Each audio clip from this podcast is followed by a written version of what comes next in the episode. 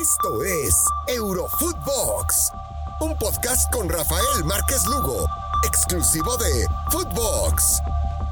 ¿Cómo están? ¿Cómo le va? Es un placer poderlos saludar y que nos acompañen en un episodio más de su podcast favorito de todo lo que sucede en el viejo continente, en el mejor fútbol del mundo.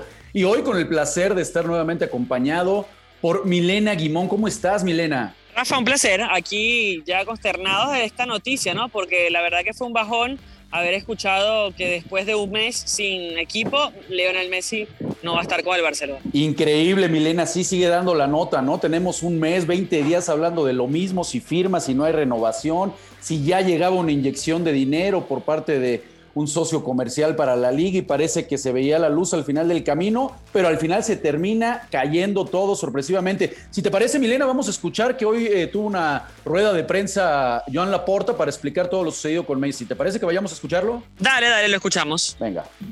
Insisto, no quiero generar falsas esperanzas. Esta negociación ha, ha concluido y, y nos ha llevado a que los acuerdos no se han podido formalizar porque no podíamos inscribir al jugador eh, por el límite salarial que tiene el Barça, que no tenemos margen salarial y que la liga, pues, mm, que es respetable, no es flexible en cuanto a ampliar ese límite salarial y que si queremos ampliar ese límite salarial tendríamos que favorecer una operación que, insisto, eh, consideramos que el club está por encima de todo y no debe entrar en esta dinámica de hipotecar los derechos, parte de los derechos eh, audiovisuales del club por medio siglo se nos va a exigir, se nos va a exigir un gran nivel y estamos dispuestos a, asumir el reto y a, estar más motivados que nunca para que eh, el Barça sin, Messi continúe teniendo éxitos y continúe dando alegrías al barcelonismo. Pero en cualquier caso, aparte de eso, cuando piensas que la decisión se toma eh, en el sentido de que el Barça está por encima de todo y que lo que se ha de preservar sobre los intereses y el patrimonio de la institución y que además, bueno, eh, tenemos casi, lo he dicho, 122 años de historia. Hemos pasado de todo y siempre pues hemos eh, salido adelante. Y ahora pues con más eh, motivación que nunca para que el post-Messi, digamos, sea, sea muy exitoso. Yo estoy convencido de lo que lo será. Bueno, pues ahí están las, las, palabras del presidente del Barcelona, en donde, bueno, no sé lo que pienses, Milena, podríamos resaltar, por supuesto, el que no puede dar falsas esperanzas para el tema de Messi, más allá de que todavía pueda inscribirlo, incluso pasado el tema de las inscripciones, ¿no? Pasado agosto, siendo que es un jugador libre. Y también me parece toca el tema de que el Barça, pues, en pocas palabras, hay vida después de Messi. ¿Qué te parecen las declaraciones de Joan Laporte? Mira, la verdad que yo creo que desde el principio estaba claro que iba a ser muy difícil para el Barcelona poder fichar a, Lionel Messi considerando muchas cosas. Primero, eh, el tema de deuda del Barcelona y después el tema de, de, la cuestión de, a ver, del salario, ¿no? En la liga.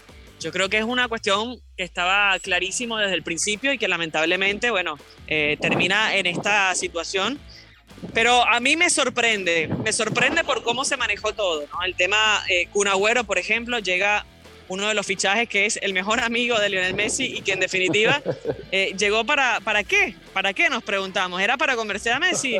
¿Era para llenar un espacio que no tenían? A mí me sorprendió mucho que llegara el Kun y que ahora no se firme al argentino, el número 10 del Barcelona. Así que es realmente todo como muy extraño y, y me sorprende que la porta eh, no pudo haber cerrado en un mes este fichaje considerando lo que decíamos, eh, que lo, tenía cosido desde el arranque en teoría, pero bueno, lamentablemente no se va a dar y vamos a ver el destino ahora del argentino. Sí, sí, es, es increíble lo del Kun Agüero, comparto contigo porque incluso ya, está, ya hasta las redes sociales están llenas de memes, ¿no? De, del Kun Agüero con cara de qué pasó y ahora, y ahora con quién voy a estar, sí, es increíble. Pero, pero platícame un poquito, Milena, digo, aprovechando que tú estás en España, por supuesto, ¿cuál es el sentir? ¿Cómo sientes allá la afición? ¿Cómo sientes a la gente? ¿Cómo están los pálpitos en España? Platícame un poco, por favor. Mira, yo he estado conversando con muchos fanáticos, además del Barcelona, y la verdad que están como de luto. O sea, se, les va el activo más importante que tiene el club a nivel mundial, además, eh, porque no es solamente tenerlo a Messi, tener una posibilidad de ganar algún torneo, alguna copa. Eh, es un jugador que prácticamente te puede ganar algún partido. De hecho, muchos partidos los ganó gracias a sus goles. Eh, pero se va el mejor jugador del mundo se va eh, el jugador que mantenía la esperanza a flote de, este equipo que se está hundiendo prácticamente de nada, porque entre deudas, como decíamos, y sin poder fichar algún jugador interesante, va a ser una temporada lamentable. Y además se va el valor más agregado que tiene la liga. Y esto me sorprende de Tebas, eh, del presidente de la liga, que no pudo retener al mejor jugador y a una de las razones por las cuales la liga es atractiva para, para el mundo, no solo irlo a ver jugar en los estadios, sino para comprar los derechos. Es una liga que hoy no tiene un jugador que tú digas, bueno, vale la pena vender, como la tuvo el Calcio, por ejemplo, que tuve una anécdota interesante que era que no lo querían comprar un, medio que, lo transmitía al Calcio porque no es en ese momento no era eh, atractivo y por Cristiano compraron algunos partidos de la Juventus. Entonces, eh, ¿Qué va a pasar ahora con la liga? Una liga que va perdiendo, va perdiendo figuras y, que casi todas están emigrando al fútbol inglés.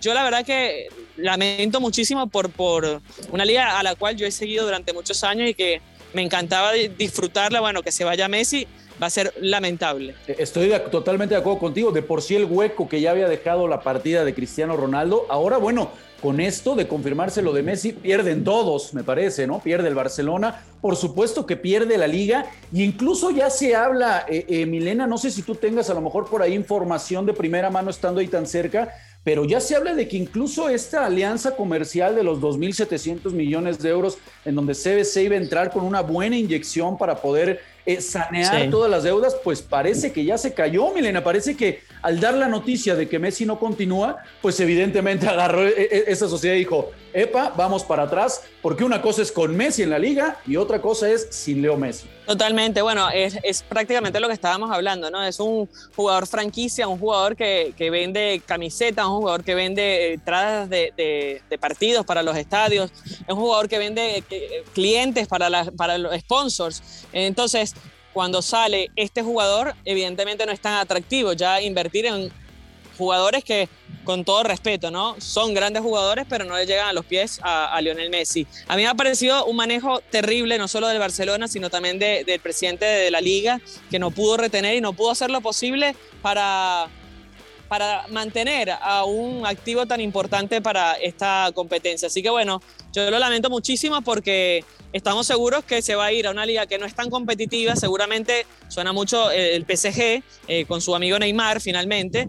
Eh, veremos si tiene, eh, a ver, también el tema de lo, del tope salarial, ¿no? Si no irrumpe en el tope salarial.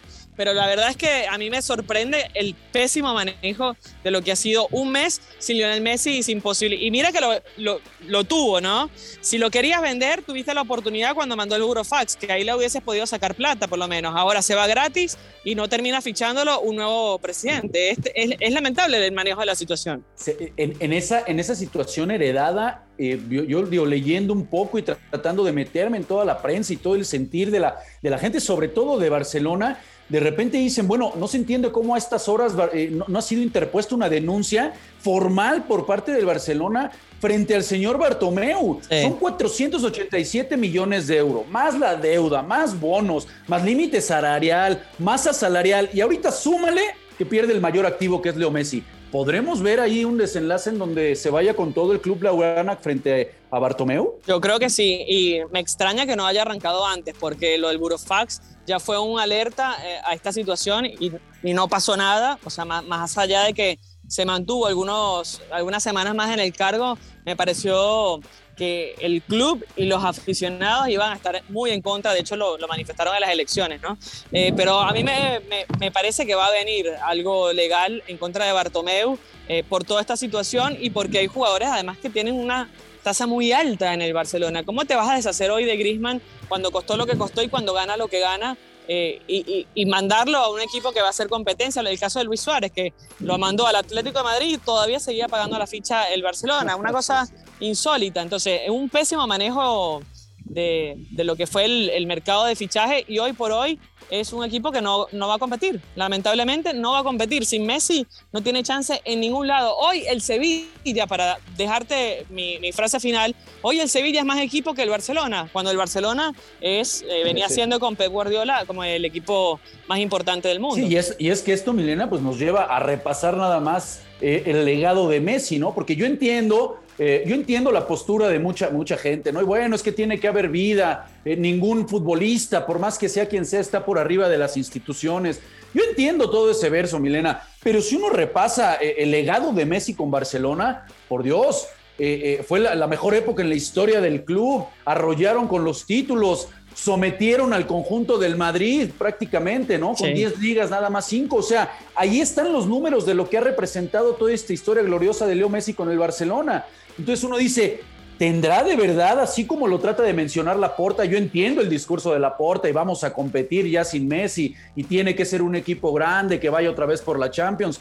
Pero caray, me parece que del dicho al hecho hay un tramo muy, muy largo ya después de vida sin Messi. Totalmente. Y además que no hubo una transición, porque después de Xavi y Iniesta pensábamos que no iba a competir el equipo, bueno, y compitió porque lo tenía Messi, pero hoy no hay un heredero de Lionel Messi. Eh, entonces, eh, además, eh, viene de ganar la Copa América, o sea, viene de ganar el único título prácticamente que le faltaba con la selección más el Mundial, obviamente que creo que es la, guinda que, terminaría la carrera de Leonel, pero viene de ganar con la selección un título que se le fue negado, o sea, la inspiración eh, que tiene Leonel Messi el día de hoy es motivo para haberlo eh, intentado aguantar, pero bueno, a ver, hay que estar también ahí, ¿no? Sentado y ver los números y decir, mira, no hay forma de, de lograr bajar eh, el, a ver, los números para que podamos mantener al argentino.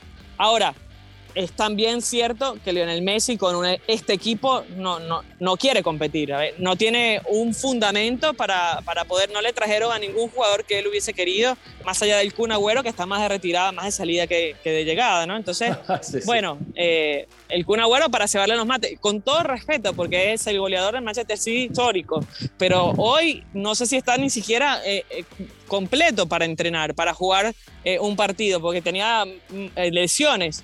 Pero bueno, vamos a ver eh, en qué termina esta novela. Yo la verdad que me, sorprendió mucho. Para mí fue un final totalmente inesperado. Yo al principio creía que se iba cuando lo del Burofax, pero cuando se quedó dije, bueno, es verdad, el corazón de él está, es más catalán que cualquier otra cosa. No lo veo a Messi mudándose de ciudad, no lo veo a Messi mudándose de país, no lo veo a Messi hablando otro idioma, porque eh, entendemos que no habla otro idioma más que el castellano y el argentino como, como lo habla él. Entonces, qué difícil va a ser para él y toda su familia adaptarse a una nueva situación cuando yo creo que hasta él mismo se veía en el Barcelona, pero bueno, es una pena que haya ocurrido todo esto. incluso mucha, mucha gente mencionaba, ¿no? E, es un sistema de presión. E, e, están haciendo el tema, la puerta lo está haciendo para presionar, no, porque todavía va a poder inscribirlo. Bueno, ya, ya, ya, no va, ya no va más, más por ahí. Y bueno, ya adentrándonos en eso, Milena, y hay mucha gente que dice, bueno, Maradona salió, de, salió del Barcelona y consiguió la Copa del Mundo, ¿no? Ahora ya de inmediato ya todo el mundo está diciendo, bueno, ¿será que Messi después de ganar la Copa América deja el Barcelona y será el momento para que pueda cumplir el sueño de levantar, por supuesto, la Copa del Mundo. ¿Y dónde ves el futuro de Messi, Milena? ¿De plano en el Paris Saint-Germain? Eh, yo lo veo, sí, en el equipo francés, porque ya el City fichó a Jack Grealish, eh, que es el delantero de, Aston Villa. Eh, bueno, fue el delantero más caro, 100 millones le costó, el delantero más caro en la Premier. Entonces, para mí, no creo que tenga el Manchester City capacidad para ficharlo a Lionel Messi. Yo lo veo mucho en el PSG con su amigo Neymar y esa reunión que todos, aparte es el único que va a poder... Esa fotito. Sí, sí, es el único que va a poder eh, pagar lo que está pidiendo Lionel Messi y lo que vale el jugador. Entonces, yo lo veo ahí. A mí, para mí, a ver, es un, es como un doble gusto, ¿no? Me gustaría verlo en otra liga, pero no sé si justamente en la liga, en la liga francesa, que no es tan competitiva, sería la liga para, para ver eh, a Lionel Messi. Bueno, vamos a tener que esperar hasta la Champions para verlo brillar entre los grandes eh, y ojalá no pierda continuidad, porque lo vemos a Neymar, uno cada tres partidos se lesiona, lo vemos a Mbappé que no termina de rendir al tope. Eh, yo lo veo en el PSG, pero habrá que deshacerse de un eh, jugador porque no sé si va a cumplir, como insisto, con, el, con la cuestión fiscal. No puedo estar más de acuerdo contigo. A mí también me hubiera encantado verlo en otra liga. Sin embargo, bueno, es, muy apetecible, ¿no? El poder ver nuevamente a Neymar al lado de, de, Mbappé, si es que sigue, porque también se abre ya la especulación para la salida posiblemente de Mbappé si llega Messi. Pero bueno, hay que estar muy pendientes de lo que menciona, sobre todo el fair play financiero con este equipo parisino. Muchísimas gracias, Milena, por acompañarnos. Se nos pasa muy rápido el tiempo aquí en Eurofootbox, pero que se repita. Nos vemos la próxima semana, ¿vale? Seguro que sí. Un abrazo y para mí un gusto estar contigo todos los días. Y a todos ustedes, amigos, no se olviden de seguirnos escuchando, por supuesto, en su plataforma de podcast favorita. Nos pueden seguir de lunes a viernes y también síganos en nuestras cuentas personales. Les mandamos un abrazo, que estén muy bien. Hasta mañana. Esto fue Eurofootbox con Rafael Márquez Lugo un podcast exclusivo de Footbox.